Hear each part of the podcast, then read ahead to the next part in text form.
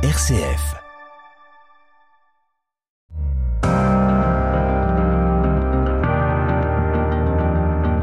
RCF, les racines du présent.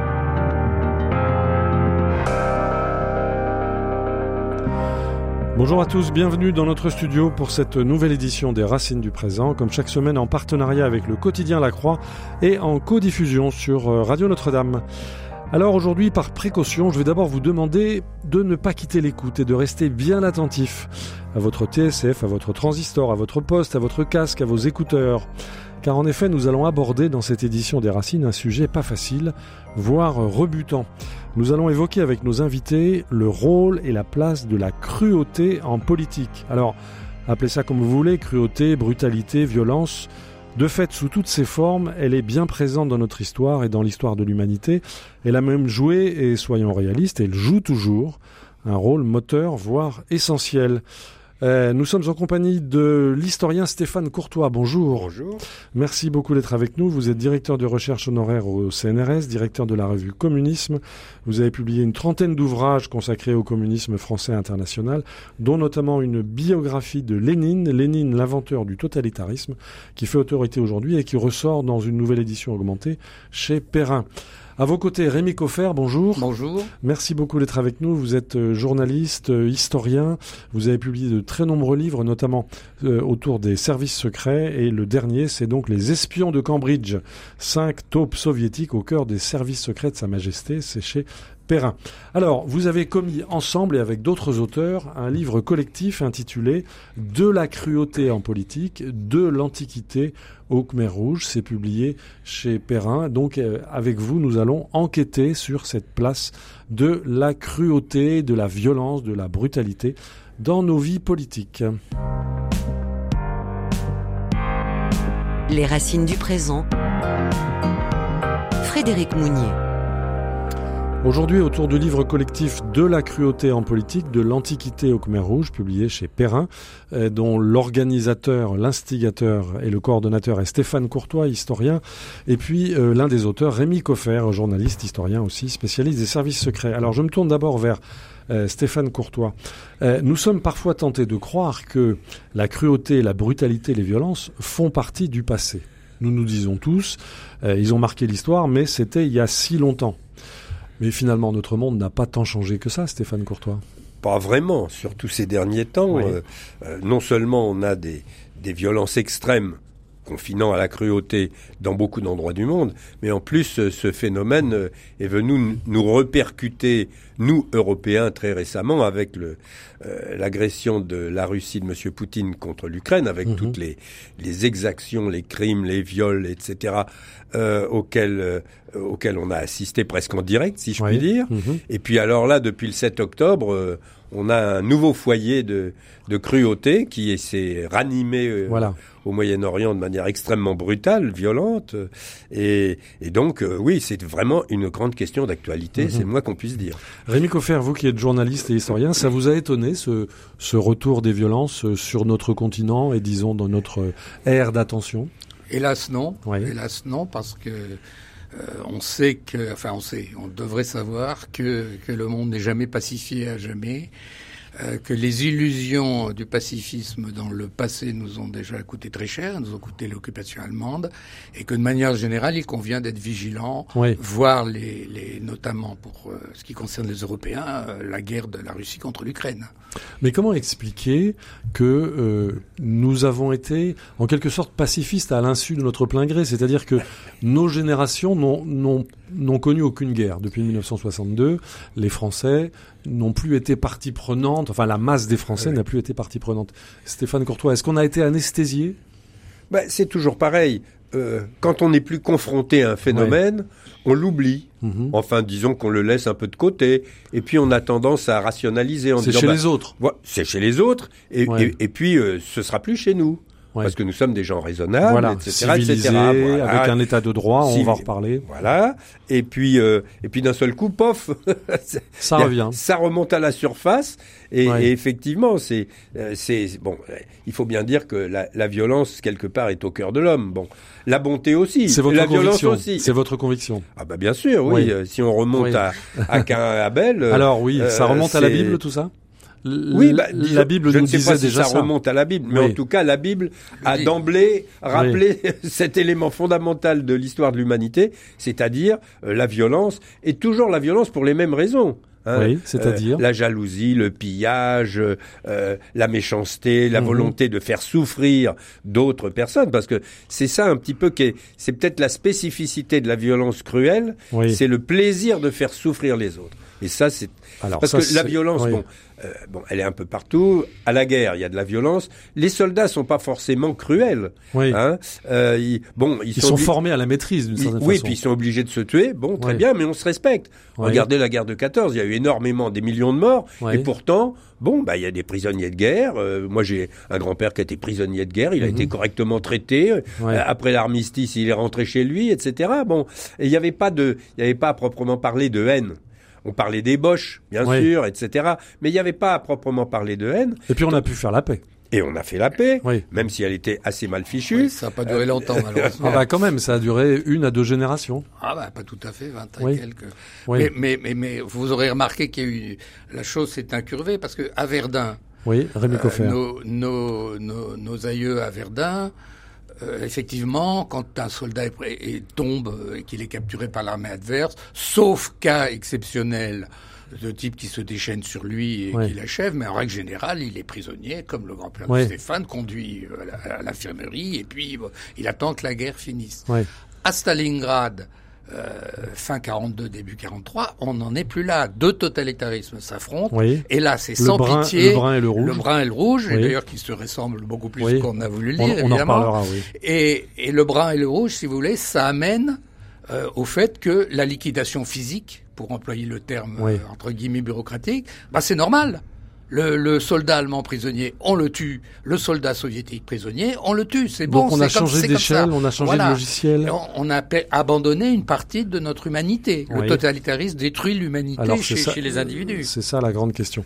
Alors, euh, Stéphane Courtois, revenons au début. Quelle est l'étymologie euh, du mot euh, cruauté? D'où ça vient? Qu'est-ce que ça veut Alors dire? effectivement, ça c'est tout l'axe du livre. Oui. Vous ne trouverez pas dans dans ce livre toutes les toutes les petites cruautés dont on parle aujourd'hui là, surtout en ce moment. Euh, On parle de on parle d'éventuels remaniements ministériels. Quelle cruauté des remaniements ministériels alors là, vous n'êtes pas là-dessus, Vous, oui. vous imaginez, voilà, Oui. hein, le le ministre en place qui est qui est angoissé à l'idée d'être débarqué. Quelle cruauté Et le ministre qui attend la place de celui qui va être débarqué. hein, et, et quelle cruauté Alors, de le laisser voilà. attendre. Ça n'est pas ça n'est sujet. pas du tout le Voilà. sujet. Le sujet, c'est vraiment l'étymologie du mot cruauté, crudelitas en latin, et crudelitas en latin, ça veut dire la chair sanglante. Mhm. La chair sanglante, euh, euh, on peut la visualiser un morceau de un morceau de bœuf ou de cochon euh, suspendu à un croc de boucher. C'est le tableau de Rembrandt.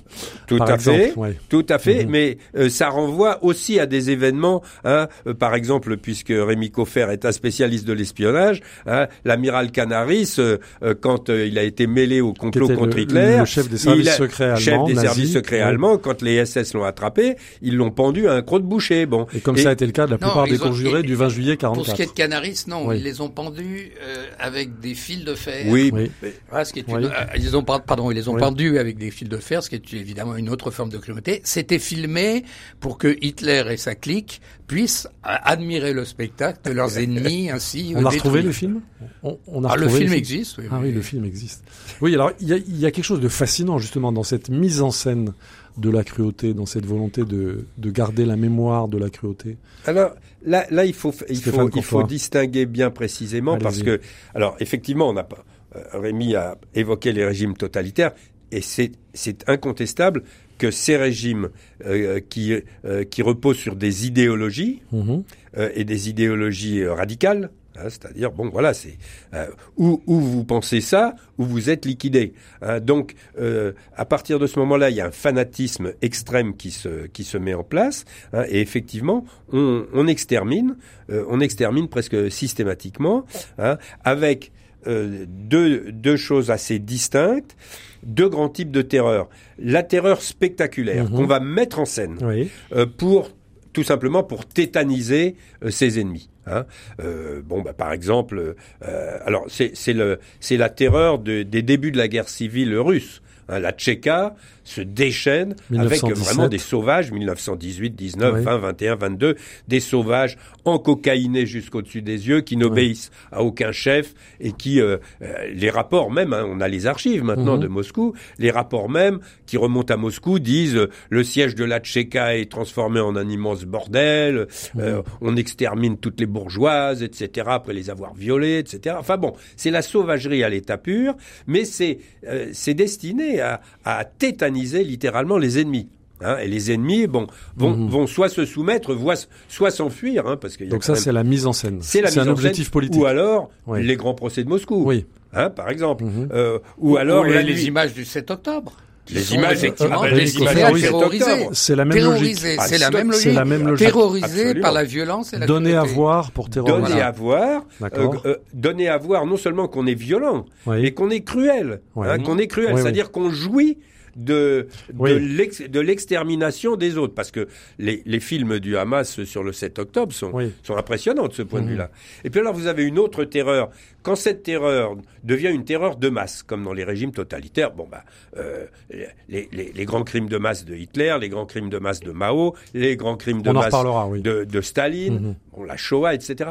Ça, ce sont des grands crimes secrets, Mhm. totalement secrets, cachés. Oui. Tout simplement parce que les, totali- les, les chefs totalitaires qui, qui mettent en, en œuvre ce type de, de processus de massacre de masse, qui confinent parfois ou même souvent au génocide, euh, savent très bien que d'un côté, l'opinion internationale euh, va, va, va être euh, scandalisée, plus que scandalisée, mais aussi la population intérieure va être scandalisée.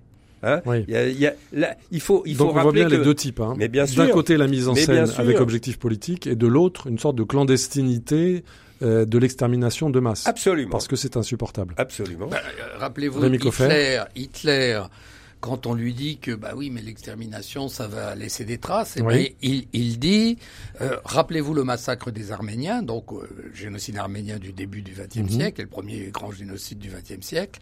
Euh, il répond, qui se souvient aujourd'hui du massacre des Arméniens? Autre- Autrement dit, si nous gagnons la guerre, personne n'ira nous le reprocher. Le grand silence sera donc, vainqueur. voilà, donc Mhm. euh, on fait, on extermine, mais industriellement et dans le silence.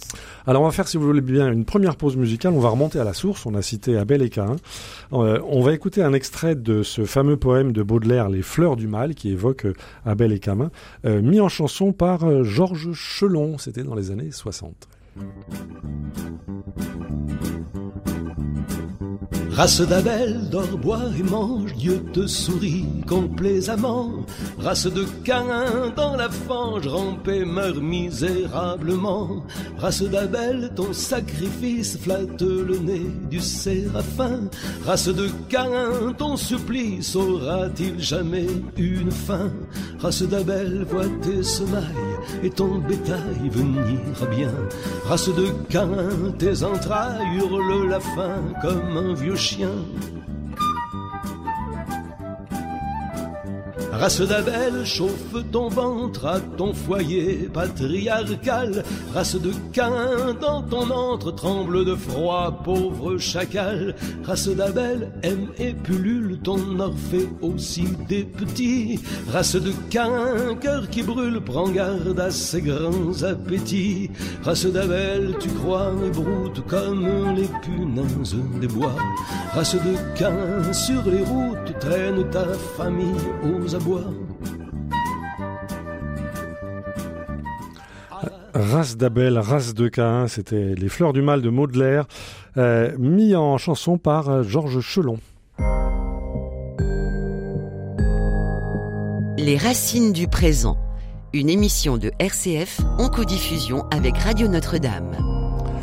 Au micro Frédéric Mounier, avec nos invités aujourd'hui, nous scrutons les origines de la cruauté en politique. C'est le titre d'un livre collectif publié aux éditions Perrin, de la cruauté en politique, de l'Antiquité au Khmer Rouge. Un livre qui a été coordonné par Stéphane Courtois, qui est dans notre studio, historien, auteur de très nombreux livres autour du totalitarisme soviétique, notamment Lénine, l'inventeur du, totalitarisme, qui publie, qui est publié dans une nouvelle édition chez Perrin ces jours-ci, et puis Rémi Coffer, journaliste et historien, euh, qui publie lui également chez Perrin Les espions de Cambridge, cinq taupes soviétiques au cœur des services secrets de Sa Majesté. Alors on a vu euh, l'origine du mot euh, crudelitas, on a vu que de tout temps la cruauté a été soit mise en scène, soit cachée. Euh, essayons de voir les choses de façon un peu euh, systématique, si vous, si vous le voulez bien, Stéphane Courtois. Je voudrais d'abord aborder la question du crime politique, c'est-à-dire les assassinats pour raisons politiques. On se souvient de César, Néron, Henri IV, Lincoln, Alexandre II, François Ferdinand, Trotsky, Kennedy, et puis Jeanne d'Arc, euh, Boukharine, Charles Ier, Louis XVI. Euh, c'est une constante de nos histoires, Stéphane Courtois. Ah bah ça, c'est une constante euh, de l'histoire du pouvoir. Oui. Parce que, effectivement, le, euh, au cœur de la politique, il y a le pouvoir, mmh. la détention du pouvoir. Et pour la détention du pouvoir, un certain nombre de gens sont prêts à tout, y compris à assassiner ou faire assassiner leur, leur adversaire direct, depuis leur toujours. concurrent. Oh, depuis toujours, oui, bien sûr. Hein, bah, vous avez cité César, c'est un, oui. quand même un très bel exemple. Mmh. Bon, hein, donc, donc euh, mais bon, ça, ça, se, ça s'est certainement produit bien avant. Hein, euh, sous les pharaons, etc., il y a certainement eu un certain nombre de cas. Euh, mmh à, à, à, noter. Il y a eu, il y a eu. Hein, il y a eu, voilà. Et donc, euh, euh, et, et c'est vrai que, il, alors c'est toute la question du rôle de l'individu dans l'histoire, mais il est incontestable que l'assassinat euh, d'un dirigeant important, qui a une ligne de conduite précise, etc., peut faire basculer l'histoire. Bah, Henri IV, je crois, en est un assez bon exemple. Voilà. On peut également citer les assassinats, disons pudiquement, intrafamiliaux. Euh, à l'époque romaine par exemple, ou voire euh, au, euh, à la fin du 19e siècle ou durant l'histoire des tsars, c'était courant. Oui, ou chez les Médicis, qui, ou était, chez les Médicis. Qui, était, qui était une famille qui, voilà. qui, pratiquait le poison et le poignard oui. de manière assez courante. C'est aussi un mode d'exercice du pouvoir, Rémi Coffer. C'est un mode de, de, conquête du pouvoir, ouais. liquider, euh, liquider la concurrence. Alors on pourrait citer aussi euh, l'assassinat du duc de Guise, euh, donc en, en, période justement de très grande cruauté, puisqu'il y a les il y a la, la, la, la guerre bah, religieuse, Mhm. mm -hmm. enfin entre catholiques et protestants. Il y a Lumumba, euh, il y a oui. un certain nombre d'exemples comme ça. Au Congo. Au Congo. Oui. Mmh. Donc oui, ça peut incurver l'histoire. Alors ça peut parfois, oui. ça peut parfois l'incurver, à mon sens, en tout cas dans le bon sens. Vous prenez en 1942 quand des quand des résistants tchèques venus de, de Londres parachutés euh, tuent euh, Reinhard Heydrich, qui mmh. est euh, l'organisateur de la solution finale, mais qui n'est pas que ça, qui est oui. le type diabolique mais intelligent qui aurait peut-être pu donner au, au, Troisième Reich quelques mois de survie supplémentaires. Mmh. Alors cet assassinat euh, ciblé euh, de la résistance sera payé très cher par les Tchèques puisque le village de Lidic où on avait abrité un des partisans euh, sera détruit. Il y aura des, des milliers de personnes assassinées ou déportées.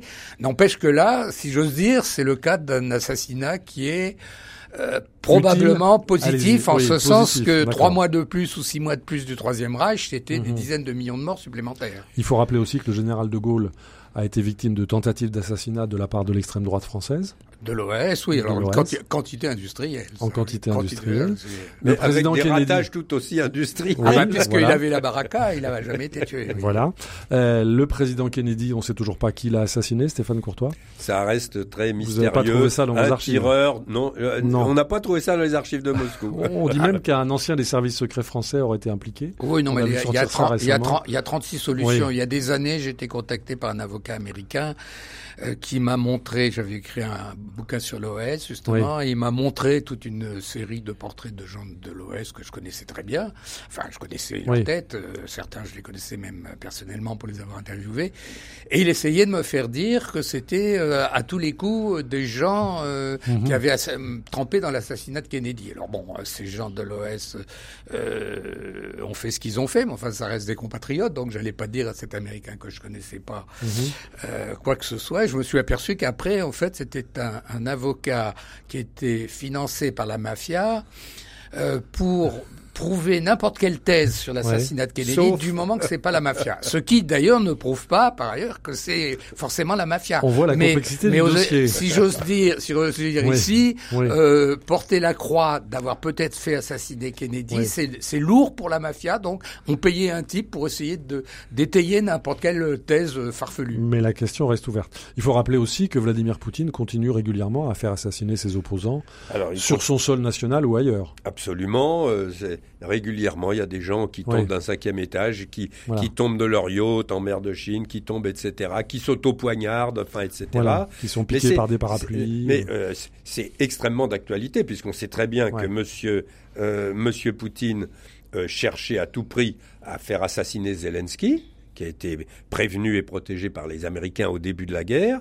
en Il a- Ukraine, oui. euh, on vient d'apprendre aujourd'hui que c'est bien Monsieur Patrouchev, un des hommes les plus proches de Poutine, qui a donné l'ordre de faire euh, sauter l'avion de Monsieur Prigogine. Mais vous avez de l'autre Un côté stupide monsieur- accident. Un stupide accident. voilà. un, un- un vulgaire accident. Oui. Et, mais vous avez de l'autre côté Monsieur Netanyahou qui dit nous allons liquider tous les dirigeants du Hamas. Voilà. Donc il annonce, lui, il annonce, affiché. il annonce la couleur. Bon, Et il Donc- le fait donc- au bulldozer euh, dans la bande de Gaza. oui, alors ça, c'est- ça c'est un, aspect de son Oui. opération, mais l'autre aspect, ça va être euh, effectivement le, la volonté d'assassiner les chefs. De- du Hamas. Comme Donc, la vengeance de Munich après l'attentat de, de Munich, de Oui. septembre noir, Oui, oui. et effectivement un certain nombre de Munich, donc chefs on rappelle, c'était le village en 60 olympique, 72, Oui. prise d'otages prise d'otage. euh, dans le pavillon israélien Oui. euh, par des gens de septembre noir, c'est-à-dire du Fatah en réalité, euh, Mhm.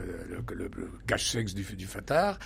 Et euh, à ce moment-là, euh, il y a une, tu- une tuerie, les, les athlètes euh, israéliens sont assassinés, les, les, les, les, preneurs d'otages aussi. également. Oui. Et, fin- et donc, Madame Golda Meir, qui est la première ministre israélienne, décide de l'opération Colère de Dieu, c'est-à-dire que le Mossad va être lancé dans l'exécution euh, systématique d'un certain nombre de gens qui ont été trempés Mhm. dans l'affaire. Le dernier en date étant de cette série étant en 79 Ali Hassan Salamé, le, que, que les Israéliens appelaient Prince Rouge, euh, qu'ils ont réussi à, à tuer dans l'explosion d'une voiture télécommandée à Beyrouth.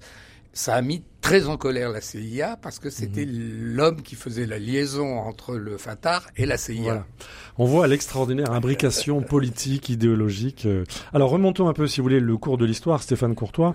Euh, vous nous rappelez dans votre livre, donc euh, livre collectif, je le rappelle, de la cruauté en politique, de l'Antiquité au Khmer Rouge, publié chez Perrin. Vous nous rappelez que longtemps, sous nos latitudes, la justice seigneuriale et royale a usé de cruauté. D'abord pour contraindre un accusé à avouer ses crimes, voire ses péchés, puis ensuite pour le punir avec une mise à mort spectaculaire. Euh, on a vécu très longtemps sous ce régime-là. Oui, alors, avec, alors, il y a dans le, dans le livre un chapitre vraiment remarquable de Yves Sassier, qui est professeur à la Sorbonne, spécialiste du Moyen-Âge, qui montre que, effectivement, dans le haut Moyen-Âge, c'est-à-dire après la chute de l'Empire romain, euh, il n'y avait plus de, pouvoir d'État pratiquement, et donc chacun, chacun faisait ses petites affaires de cruauté dans son coin, et les plus forts, bien entendu, s'imposaient face aux plus faibles. Euh, et, et donc, euh, c'est là qu'on voit apparaître toutes ces seigneuries, etc. Bon, euh, mais euh, de fait, la montée en puissance très progressive de l'État royal en France va instaurer une justice quand même. Mhm. C'est-à-dire que le roi Une codification. voilà, une codification et, et surtout le fait qu'il va y avoir euh, un, seul, un, un seul chef de la justice, le roi. Mhm. Et on arrête avec toutes ces petits, tous ces petits Donc ça, c'était un progrès. Voilà, ça c'est un progrès. Donc l'État joue un rôle important pour euh, rejeter la cruauté euh, aux marges de la société le plus Mhm. loin possible. Bon, simplement, c'est toujours pareil, quand cet État devient trop puissant, ce qui est le cas dans les régimes totalitaires, Oui. alors là, ça, là, c'est l'inverse. hein. L'État devient au contraire euh, le, le vecteur principal de la cruauté. hein. Alors bien entendu, vous, vous faites allusion à la justice royale. Ben, oui, la, pratiquait la la justice royale. Alors, elle est. Alors, effectivement, on instaure la question. Oui. La question, c'est-à-dire, c'est la torture oui. pour faire avouer les gens.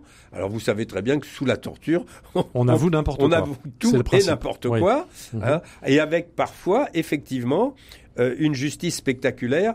Je pense surtout, par exemple, à l'affaire de Gilles de Ré. Oui. Ce fameux Gilles de Ré, connétable de France, le plus proche, comme on aurait dit du temps de Mao, le plus proche compagnon d'armes de Jeanne De d'Arc, Jeanne d'Arc, oui. et, et qui par ailleurs, se livrer à des abominations. un prédateur. Sur des enfants. Mmh. c'est barbe bleue. C'était barbe bleue. Une espèce de barbe bleue, mais tout, c'est tout à fait ahurissant puisque il faisait ça pour.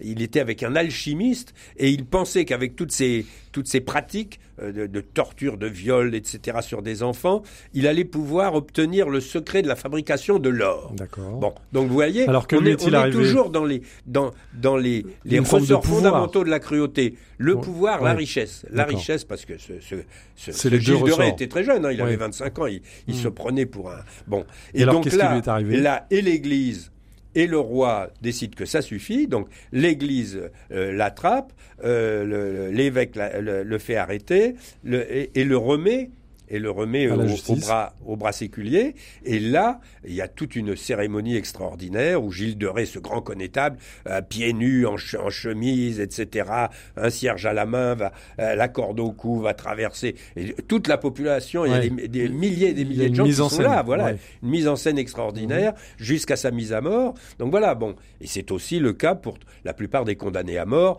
avec dans des conditions euh, parfois très très dures. Hein, par exemple, euh, euh, la roue, le de la Voilà.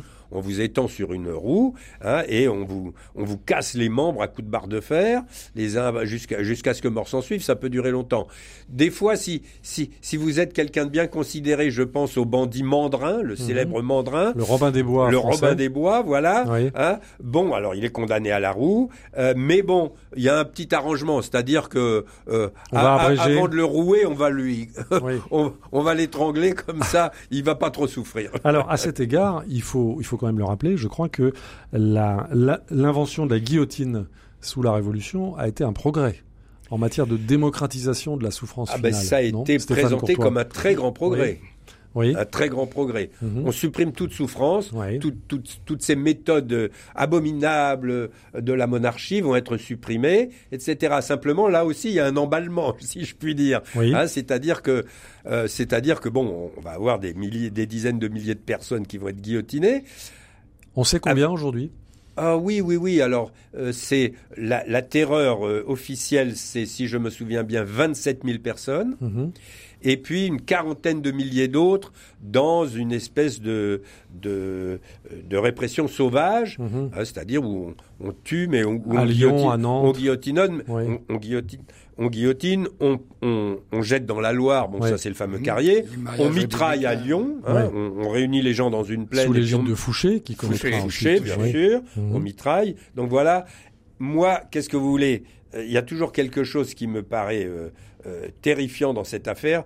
Couper un homme vivant en deux me paraît toujours quelque chose d'incroyable. Mais bon. Alors justement, justement, en 1981, la France a décidé d'en finir avec cette façon de faire. On va écouter, écouter le, fameux discours de Robert Badinter qui, a laissé une trace profonde dans notre, dans notre histoire politique. C'était en septembre 1981, euh, Robert Badinter, garde des Sceaux, devant l'Assemblée nationale.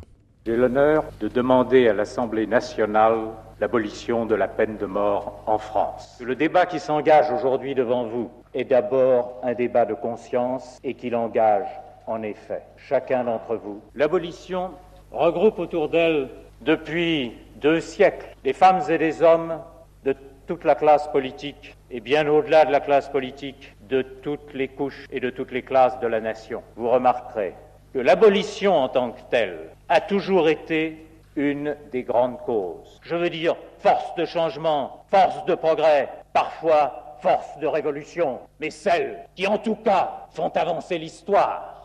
Stéphane Courtois, c'était une avancée, l'abolition de la peine de mort Oui, ça, Dans cette histoire de la cruauté que vous tenez à jour, justement. Ça, certainement, ça a certainement été une avancée. En même temps, euh, moi, moi, ce qui me choquait beaucoup dans cette affaire, c'était le fait de couper en deux un homme vivant. Ça, je trouvais ça quand même un peu fort. Euh, Il y a d'autres moyens de mettre des gens à mort plus, plus propres, plus calmes, si je puis dire. Ça existe Une pendaison, par exemple. Bon, en général, euh, si c'est bien fait, hein, il faut un bourreau qui s'y Je connaisse. vois que vous êtes un Ah, spécialiste. Il n'y a, pas de- il y a pas de sang. Il y a pas de sang. N'y Ouais. pas de sang, c'est vrai. Ouais. Mais et, et peut-être y a-t-il certains crimes qu'il faudrait vraiment, euh, en particulier sur des enfants par exemple, je sais pas, un monsieur comme Fourniret, euh, est-ce Mhm. que oui ou non il euh, il méritait la mort? Les racines du présent, Frédéric Mounier. Les racines du présent aujourd'hui autour de l'histoire de la cruauté, autour de ce livre collectif sous la direction de l'historien Stéphane Courtois qui est avec nous aujourd'hui, de la cruauté en politique, de l'Antiquité au Khmer Rouge aux éditions Perrin. Je me tourne vers euh, Rémi Coffer, vous êtes un spécialiste des services secrets mais aussi de bien d'autres choses.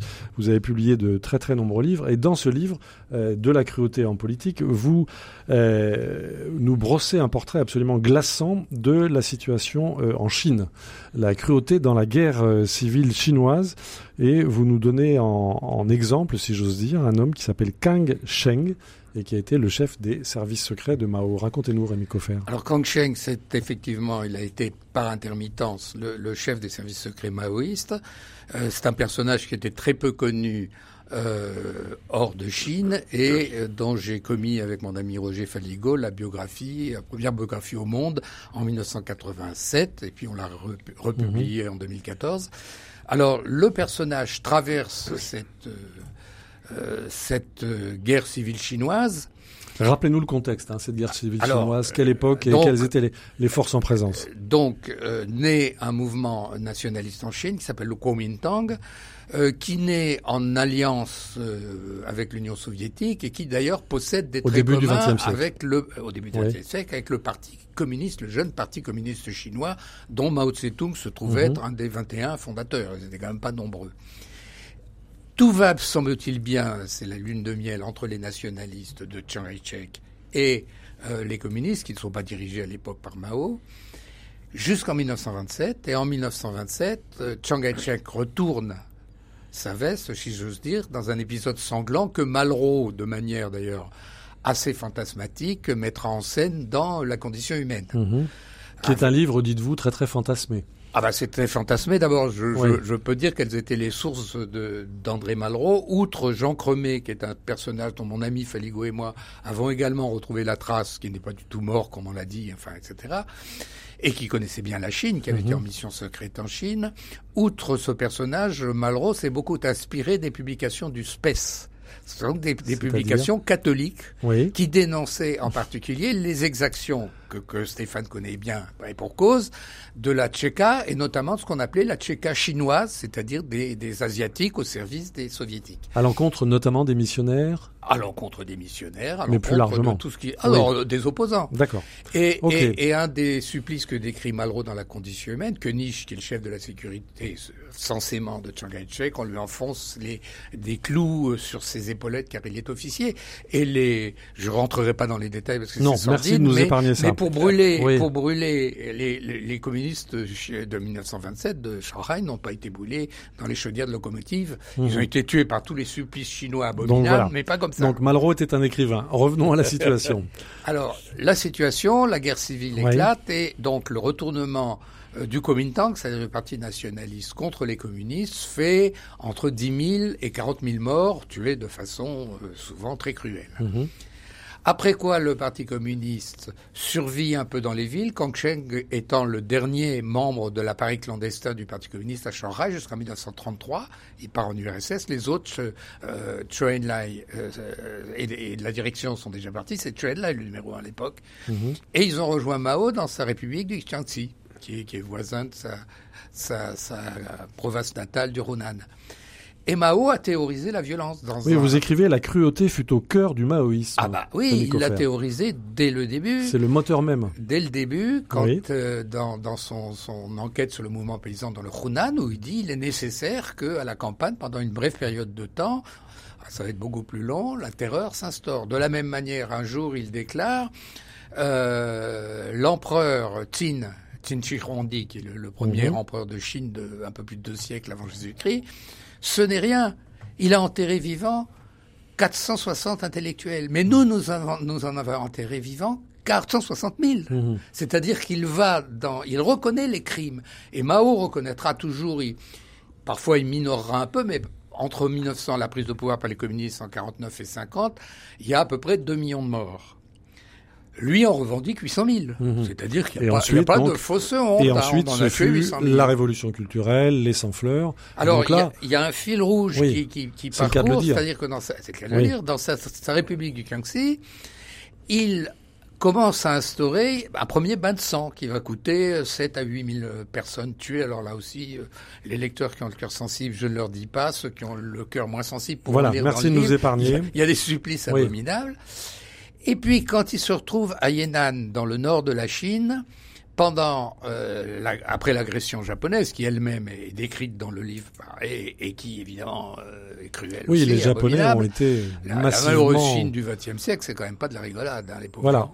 Et Il y a eu des dizaines de millions de morts en Ah, fait. bien sûr. Toutes agressions confondues, Ah ben, toutes le- guerres le- confondues. Bien sûr, mais le, le, le pire des délires, c'est quand Mao Tse-tung, euh, euh, de 58 à 60, so- début 61, va instaurer le grand bond en avant, c'est-à-dire le communisme intégral, qu'essayeront euh, les Khmers rouges aussi, euh, dont parle Henri Lecarte dans ce bouquin.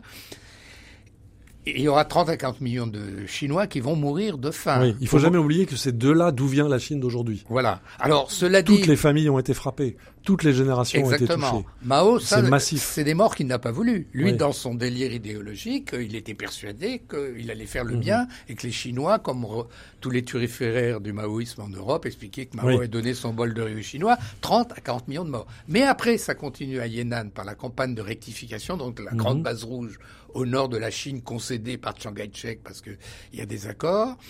Et, là, euh, c'est du bourrage de crâne, c'est de la rééducation. Mais naturellement, on tue aussi bah, probablement 10 000 personnes. Et puis après, vous avez la révolution culturelle. Alors, Ouais. on est en plein de la lutte pour le pouvoir dont on parlait depuis, dont on parle depuis le début avec euh, avec Stéphane. Mao veut reconquérir le pouvoir et ça va coûter probablement 3 millions de morts à la Chine avec des épisodes horribles comme le retour au cannibalisme et là aussi des supplices que je décris. Mais, Mais, alors, pendant longtemps, pas. Pendant longtemps, dans notre inconscient collectif d'occidentaux européens, les supplices chinois, cette sorte de cruauté chinoise, a été, a été compris, a été vécu comme une sorte de spécificité asiatique. Ils sont comme ça entre eux. Il y a une sorte d'essentialisme. Mais Stéphane Courtois, l'ensemble de votre livre montre que euh, cette, euh, cette folie-là est globalement partagée sur l'ensemble du globe terrestre. Oui, euh, euh, j'ai évoqué dans j'ai évoqué dans dans mon, dans mon chapitre euh, un certain Vlad l'Empaleur, Mhm. hein, qui était euh, un, un, un tyran absolument extraordinaire. et Où qui- donc? ah bah, qui était euh, qui était entre En la- Transylvanie, en. Transylvanie justement, Mhm. bon, et qui euh, passait son temps à à empaler des gens euh, sur des. Hein, il, il, il dînait ou il déjeunait euh, sur une colline euh, bien installée. Il faisait empaler des gens sur la colline d'en face. Hein, et un jour, comme comme les odeurs euh, de ces gens qui restaient là, hein, ils pourrissaient Mhm. sur place. Et puis alors l'empalement, hein, il n'y a pas pire. Bon, euh, comme les odeurs venaient jusqu'à lui, le vent avait tourné, Mhm. et alors il avait, il avait un, un de ses courtisans qui était là et qui se pinçait le nez. Il lui dit mais vous, vous n'avez pas l'air d'apprécier cette odeur. Allez empaler ce monsieur. Hop. non mais, non mais voilà. Bon, mais c'est, mais c'est très intéressant de voir que par exemple. euh, des conseillers de Vlad l'Empaleur sont devenus ensuite des conseillers des premiers, du premier tsar. Donc, vous voyez, Qui il y a- lui-même s'est livré. oui. il y a une circulation de la cruauté. La, la cruauté violence, oui. est contagieuse. Oui. Est contagieuse.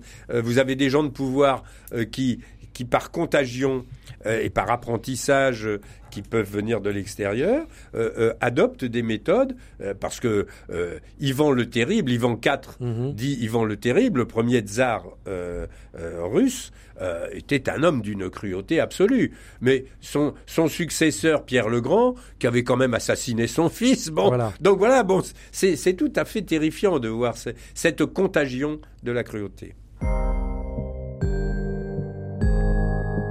Les racines du présent. Une émission de RCF en codiffusion avec Radio Notre-Dame. Au micro, Frédéric Mounier, nous scrutons aujourd'hui un sujet difficile. Nous essayons de voir les différents visages de la cruauté en politique. C'est le titre de l'ouvrage collectif euh, qui a été coordonné par l'historien Stéphane Courtois, qui est avec nous aujourd'hui. C'était aux éditions Perrin, qui retrace cette histoire de l'Antiquité au Khmer Rouge. Nous sommes également euh, en compagnie de Rémi Coffer, euh, journaliste, qui, qui lui vient de publier un livre intitulé Les espions de Cambridge, cinq taupes soviétiques au au cœur des services secrets de Sa Majesté. C'est chez Perrin. Alors, Stéphane Courtois, vous venez d'évoquer la terreur comme, euh, outil politique. Il faut rappeler dans notre propre histoire ce qui s'est passé à partir de la Révolution française. Quel a été le rôle de la terreur de Robespierre au sein de notre Révolution? Puis ensuite, on verra comment est-ce que ça s'est poursuivi au fil de notre histoire. Mais Robespierre avait théorisé cette terreur. Oui, alors, ce qui est très intéressant dans la Révolution française, c'est que au tout début, le jour même de la chute de la Bastille, on a une terreur euh, populaire, qui, mhm. euh, un lynchage. Hein, ce qu'on appellerait aujourd'hui. Le gouverneur de la Bastille a été décapité. Le gouverneur de la Bastille, et puis un personnage important qui est connu, qui passe par là, hop, on l'attrape, on lui coupe la tête, on la met au bout d'une pique, hop. Mais ça, ça c'est un moment de terreur euh, qu'on va qualifier de spontané, populaire, qu'on va qualifier de lynchage, tout simplement. Simplement, avec Robespierre, c'est tout à fait autre chose. Mhm. On instaure euh, la terreur comme moyen de gouvernement ce qui est tout à fait différent. Hein. Et euh, euh, un des bons exemples qui concerne les catholiques en particulier, bah, c'est la Vendée. Oui. Hein, c'est la Vendée, bien entendu. Rappelez-nous. Alors la Vendée, c'est très simple. En 1793, euh, à force de, à force de, de, euh, de menacer toute l'Europe, euh, de l'envahir, de lui imposer la révolution, etc. Bah, les autres Européens commencent à, un peu à s'énerver, hein, et donc il y a une guerre qui se déclenche entre la France et le reste des monarchies européennes. Donc en mars 93, la convention, hein, parce que c'est la convention qui est une on peut s'imaginer que la Convention, c'est une, assemblée très démocratique. Pas du tout. La Convention, c'est une assemblée extrêmement peu démocratique, mhm. très très mal élue, hein, et dominée entièrement par les, super activistes, les, plus radicaux, hein, en particulier donc chez les Jacobins, Robespierre, etc. Et donc, donc, il décrète la levée en masse, c'est-à-dire une chose qu'on n'avait jamais conscription Massive. La conscription massive. une chose tout à fait nouvelle. Et on va obliger des paysans qui sont en train de s'occuper de leurs vaches, de leurs moissons, etc., à, euh, à aller se battre sur des frontières à une époque où euh, en particulier en Vendée, on peut pas être plus loin de la frontière de l'Est. Hein, on n'a aucune idée de qui sont ces gens. qu'on Bon, et donc les Vendéens. Alors en plus, il y a un autre élément qui est l'élément religieux. Oui. Puisqu'on veut imposer aux Vendéens des curés comme ci, comme ça. Curés, des curés jureurs. On impose une religion d'État. On impose une religion d'État. Ils n'en veulent pas. Ce sont des bons petits paysans bien tranquilles. Hein, y compris, il y a même des républicains parmi eux. Mhm. Mais c'est pas grave. Ils sont Vendéens, donc ils seront traités comme tels. Donc ils se révoltent. Comme alors ils se révoltent. Et la répression. Alors ils sont ils sont immédiatement traités de brigands. Oui. Ce sont des brigands. Mhm. Hein, la dimension euh, politique de leur euh, réaction n'est pas prise en compte. Du moment qu'ils s'opposent à la convention, c'est des brigands. Ils doivent être exterminés. Il y a des textes tout à fait clairs de Barère, etc. Des discours. Bon. Et donc on va commencer par envoyer une armée révolutionnaire, c'est-à-dire la lie la lie de la population parisienne à qui à qui on promet des pillages en Vendée. Euh, simplement. Euh, ces, pillards vont se faire euh, euh, absolument ratatiner, si je puis dire, par mmh. les Vendéens, qui sont qui sont des paysans. Ils n'ont rien. Ils ont ils ont juste obligé un certain nombre de leurs châtelains à prendre leur tête parce que les châtelains sont ce sont les aristocrates qui connaissent le maniement des armes hein. les, les, paysans ne connaissent pas le mmh. maniement des armes donc voilà Charette Jacquelin etc et, alors à partir de, ce moment-là, euh, la convention, alors et, et, l'armée révolutionnaire est en déroute, et là la convention prend peur, et donc on va vraiment mobiliser des armées pour écraser les Vendéens. Donc il va y avoir d'abord la Vendée militaire qui sera vaincue euh, euh, fin 1793, tout début 1794. Donc la, la, partie militaire est écrasée. Mmh. Bon, ok, mais à partir de là, la Convention va envoyer les fameuses colonnes infernales, tout simplement pour exterminer la population. Avec à sa tête le célèbre général Thureau, euh, mhm. dont le nom est sur l'arc de triomphe parmi les grands généraux de la Révolution française. Mhm. Euh, Bonaparte une fois qu'il a pris le pouvoir, appréciait extrêmement peu ce type de général qui passait son temps à exterminer des populations civiles. Mhm. Il l'avait donc envoyé ensuite comme euh, ambassadeur aux États-Unis, en le faisant précéder d'une réputation telle qu'il n'a été reçu par personne. Hein, donc, donc voilà, bon. Et c'est bien là d'ailleurs qu'on voit la différence entre un général, un général de guerre comme Bonaparte. Bon, il fait la guerre, ok, très bien.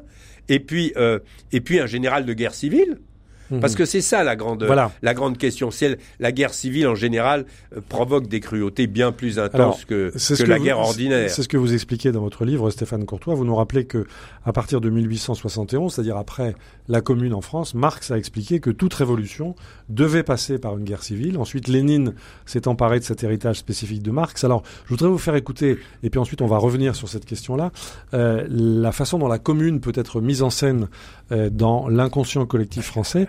On va écouter cette chanson de Jean Ferrat en 1970, La Commune, que vous allez ensuite nous aider à décrypter.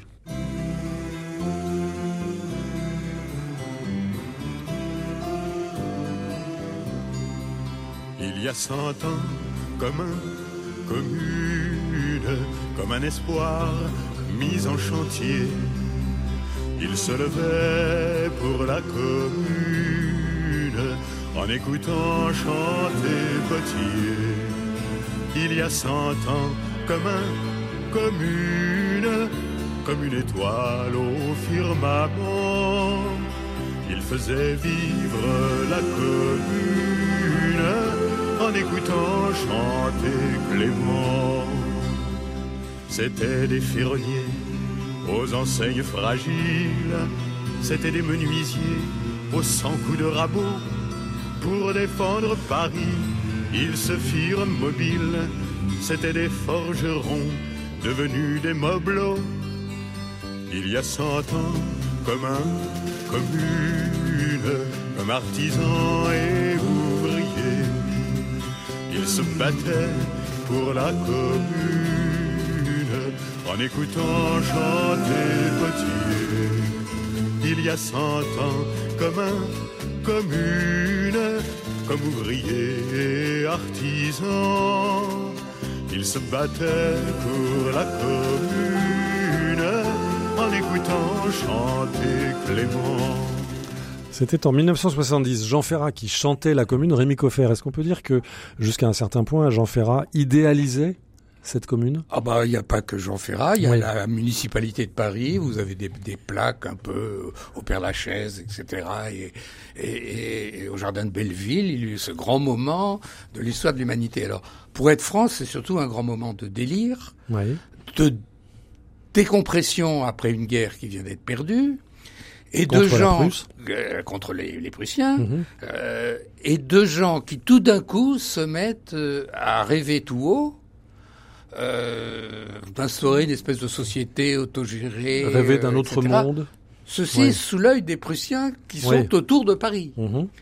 Euh, les Prussiens sont autour de Paris et on nous dit euh, souvent que la Commune de Paris c'était un mouvement patriotique, mais euh, il se caractérise par le fait qu'il n'y a pas eu un seul coup de feu tiré par la Commune en direction des Prussiens Mhm. et que le comité central de la garde nationale, qui est le- le- un des, des organes les plus puissants de la commune, écrit au général en question lui disant c'est pas contre vous qu'on en a. Autrement dit, Alors, c'était contre qui? alors c'était contre tout pouvoir Mhm. français Mhm. euh, dans une optique contre évidemment les restes de l'empire puisque l'empire venait s'effondrer après la défaite de Sedan. Donc vous avez Et contre la République naissante, contre la ah bah, troisième contre la République République dite balbutiante. bourgeoise naissante, comme La dira, République comme dira Karl Marx. Mais. Karl Marx et, et Engels Oui. nous racontent que des bobards sur la commune, c'était un Mhm. grand mouvement internationaliste, c'est absolument faux. Euh, les ceux qui ont participé à la commune, qui ont joué un rôle militaire important, c'était des Polonais, mais c'était pas forcément des Polonais gauchistes. Mhm. C'était des Polonais antitsaristes.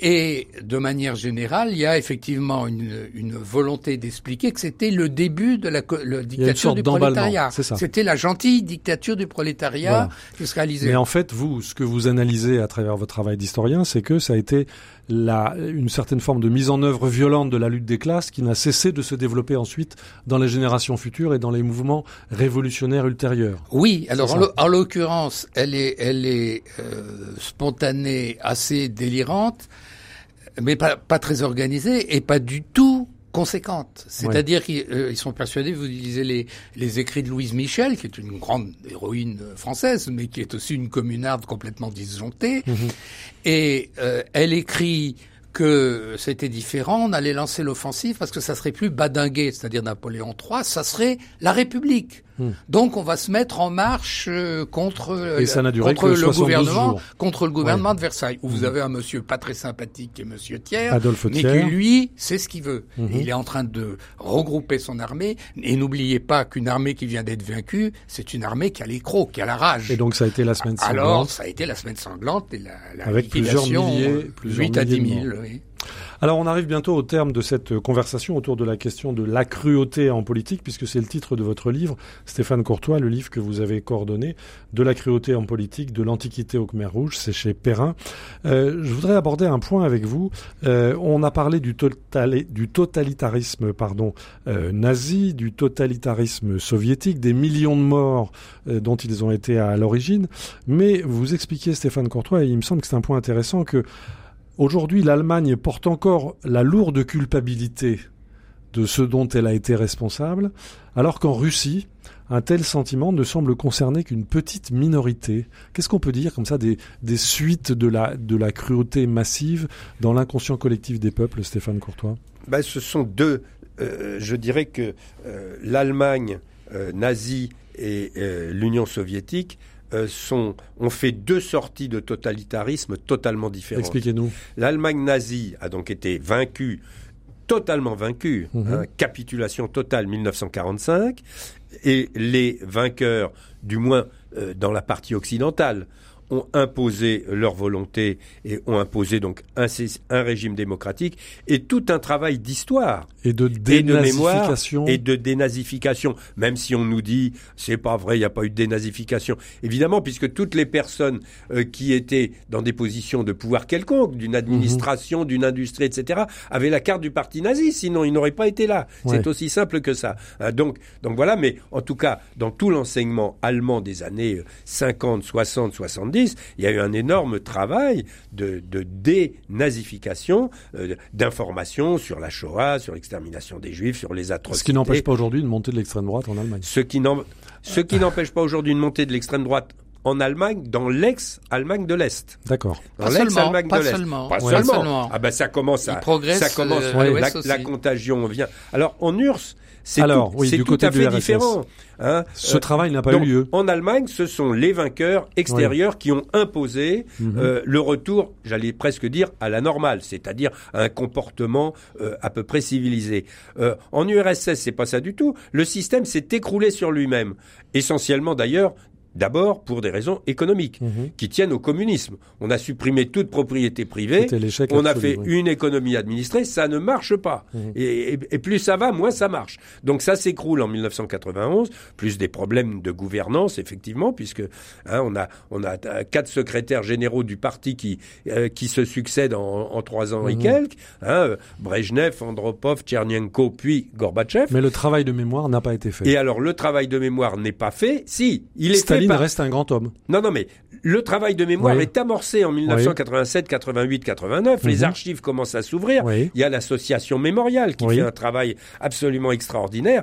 Mémorial, à l'époque, avait plus de 100 000 adhérents. hein, à, Elle à a été fin de fermée par l'URSS. Poutine. Mais voilà, hein, Mhm. le problème, c'est que petit à petit, les vieilles forces, essentiellement les forces du KGB, ont remis la main sur le pouvoir d'État et donc ont refoulé progressivement tout ce travail d'histoire et de mémoire qui était fait en particulier par Mémorial, mais aussi par d'autres historiens. hein. Mhm. Et donc, euh, Donc les manuels scolaires, par exemple, ah n'ont bah, pas été alors là, alors expurgés en quelque du, sorte. du coup, Voilà. Monsieur Poutine Oui. a réécrit l'histoire lui-même. hein. Il, il, Oui. J'ai souvenir que euh, dans, au début des années 80, une fois qu'il a été élu, élu président, il a fait une réunion euh, de, de, de un millier de professeurs d'histoire de lycée pour leur dire voilà, hein, à partir de maintenant, ce sera comme ça. Voilà ce qu'il faut penser. Ouais. Oui, sauf que Monsieur Poutine, vous le savez, en, en 85 a déclaré hein, l'effondrement de l'URSS a été la plus grande catastrophe Ouais. géopolitique du XXe siècle. Donc, il n'est pas la peine, il n'est pas la peine d'en rajouter. hein. vous dites ça à un Polonais, à un Balte, à un,